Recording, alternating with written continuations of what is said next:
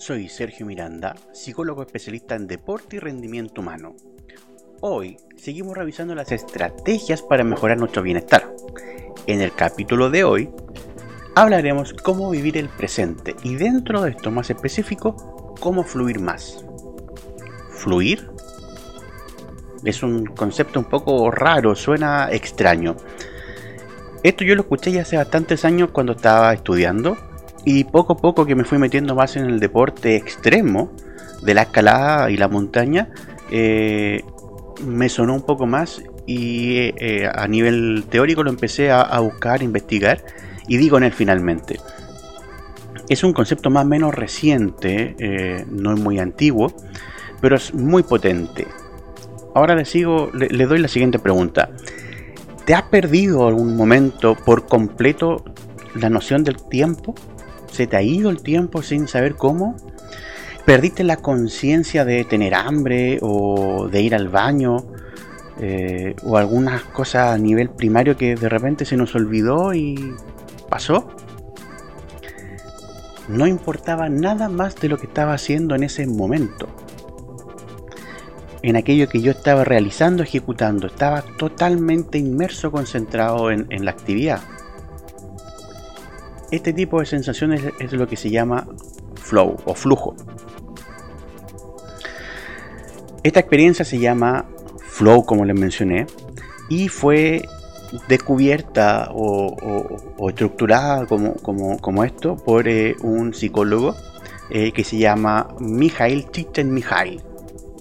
Él lo define como un estado de ensimismamiento y de concentración intensos en el momento presente, en el aquí y en el ahora. Estoy totalmente inmerso en lo que estoy haciendo y en la experiencia que estoy teniendo en ese momento. Cuando las personas fluyen, dicen que se sienten fuertes, eficaces, alertas, con control de ellas mismas y de lo que están haciendo, y para nada conscientes de sí mismas. Muchas veces eh, indican que se les va la sensación corporal, se les va la sensación de tiempo, de espacio, y simplemente están haciendo lo que están haciendo. Fluir en general es la forma de describir la experiencia que cada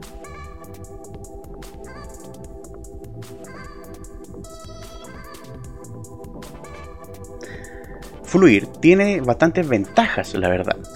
De por sí, misma es eh, bastante agradable, también satisfactorio y genera un placer eh, bastante duradero y, perdurable también. Constituye una experiencia muy positiva, productiva y controlable que no genera en ese sentido eh, ninguna sensación de culpa, vergüenza, ningún otro perjuicio o evaluación negativo tanto de uno mismo como a nivel social, lo que es bastante bueno para fluir o, en una experiencia de flujo, debemos ponernos en un constante prueba en relación a nuestras eh, eh, habilidades y potencialidades que tenemos. Debemos buscar eh, instancias donde nos veamos desafiados muchas veces, pero que sí logremos tener ciertas herramientas o competencias para poder realizar la acción que, que nos proponemos o en donde queremos fluir. Ahora, herramientas prácticas de cómo aumentar estas experiencias de flujo es lo que vamos a revisar a continuación. Fluir en sí mismo comprende la capacidad de expandir nuestra mente y nuestro cuerpo hasta los límites de esforzarnos para conseguir algo difícil. Tenemos que nos tiene que costar lo que, lo que queremos hacer. Eh, también nos, nos, significa muchas veces descubrir cosas nuevas y potencialidades que nosotros tenemos, muchas veces ocultos. Y esta experiencia, y la obligarnos también eh, a concentrarnos en la experiencia, es lo que nos genera esta sensación de flujo. Punto uno, o, primera práctica para, fluir más, adoptar valores nuevos. Esto está centrado mucho en el aprendizaje. Y, y, lo primero en esto, dentro de este adoptar valores nuevos, es estar abiertos a experiencias nuevas y diferentes hacer o vivenciar muchas veces experiencias novedosas para cada uno de nosotros, hacer cosas nuevas, buscar hobbies, eh, buscar cosas que a lo mejor antes no hacía y ahora voy a intentar hacerlo. Y al hacerlo muchas veces eh, me empiezo a concentrar tanto que voy a empezar a generar este estado de flujo. También, como segunda instancia dentro de esto, adoptar valores nuevos, eh, es aprender hasta en el día en que ya no estemos acá. Estar en un constante estado de aprendizaje, de buscando qué cosa nueva puedo observar, dónde puedo innovar a lo mejor o generar algo nuevo. Estar abierto a ese tipo de situaciones.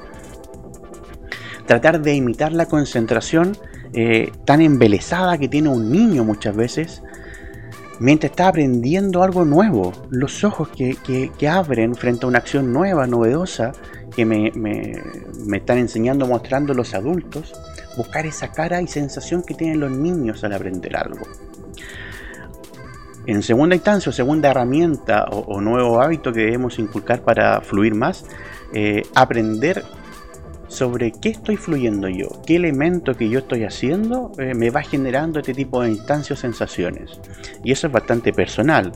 Eh, aunque no nos gusta, muchas veces fluimos muchas veces más en un contexto laboral.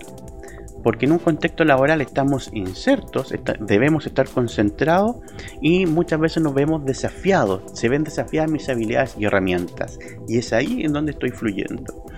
Eh, en experimentos eh, se ha demostrado esto y que en la casa en actividades cotidianas donde en general uno debería disfrutar mucho más, no sucede porque no me veo desafiado muchas veces. En un contexto laboral que de repente tiene un tinte no tan positivo, eh, sí va sucediendo esto. Entonces debemos encontrarlas muchas veces. Uno de los primeros pasos por esto es establecer horarios y buscar los momentos en donde yo estoy sintiendo que estoy fluyendo y empezar a registrarlo para ir viendo cómo luego eh, genero un escenario muy parecido y voy multiplicando estos, estos momentos de flujo o ponemos las condiciones para que se den. Una tercera herramienta o nuevo hábito para, para potenciar estos estados de flujo es tratar de transformar las, las tareas rutinarias que voy teniendo. Eh, momentos que pueden ser súper rutinarios o evaluados como fomes o, que, no, son muy gratos, buscarle cómo genero eh, un nuevo contexto, por lo menos a nivel de mi cabeza, donde puedo transformar ese momento en algo que sea mucho más desafiante. Eh, generar que estas tareas aburridas puedan ser una instancia significativa, como estar en un taco, en la cola de un supermercado, etcétera y cómo generar eh, tareas y objetivos en mi cabeza, los cuales estoy realizando mientras estoy inmerso en esta otra o primaria acción. Eh, ¿Dónde está mi cabeza o qué está pensando o qué tarea está haciendo cuando estoy en este taco que mencioné?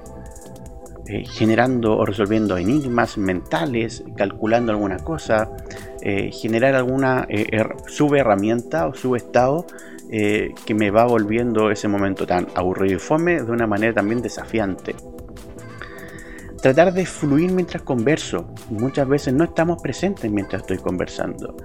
Entonces aquí el objetivo sería estar mucho más inmerso en la conversación.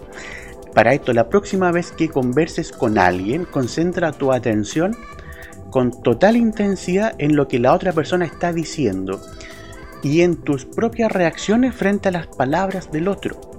Totalmente eh, inmerso en, el diálogo no respondas de inmediato lo que está diciendo, planteando. Dale el tiempo para que el otro se explaye y diga todo lo que necesita decir. Y trata de alentar a que profundice en lo que está, tratando de expresar y comentar. Proponte saber más sobre lo que dice la otra persona, averiguar más sobre el tema que está desarrollando. Preguntarte a ti mismo, ¿qué le pasa a él por la cabeza? qué emociones está experimentando en este momento y a la vez sobre ti mismo, qué estoy aprendiendo yo sobre esa otra persona, sobre ella, sobre la situación, eh, pero qué me está pasando también a mí. También es importante generar un ocio inteligente. Pasa que muchas veces llegamos a la casa después del trabajo o alguna tarea similar y lo único que queremos es tirarnos en el sofá a ver televisión. Y eso puede significar horas tirado, vegetando, y está bien, es necesario, es natural y, está muy lícito y bien que lo hagamos. El tema es que no puede durar eso horas. Nuestro cuerpo, nuestra cabeza necesita focalizar y prestar atención a las cosas.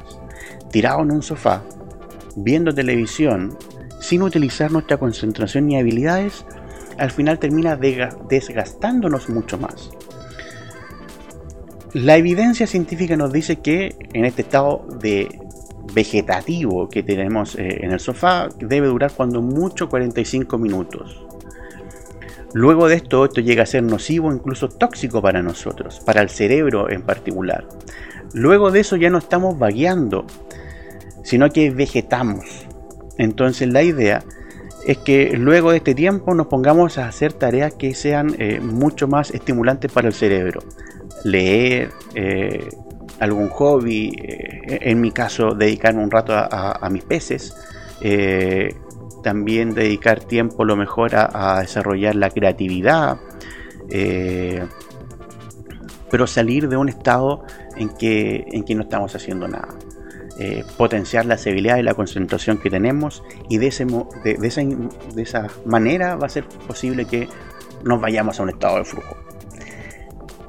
Los invitamos a suscribirse a nuestro canal de YouTube y a nuestras redes sociales, ya que aparecen mencionadas aquí abajo en este momento.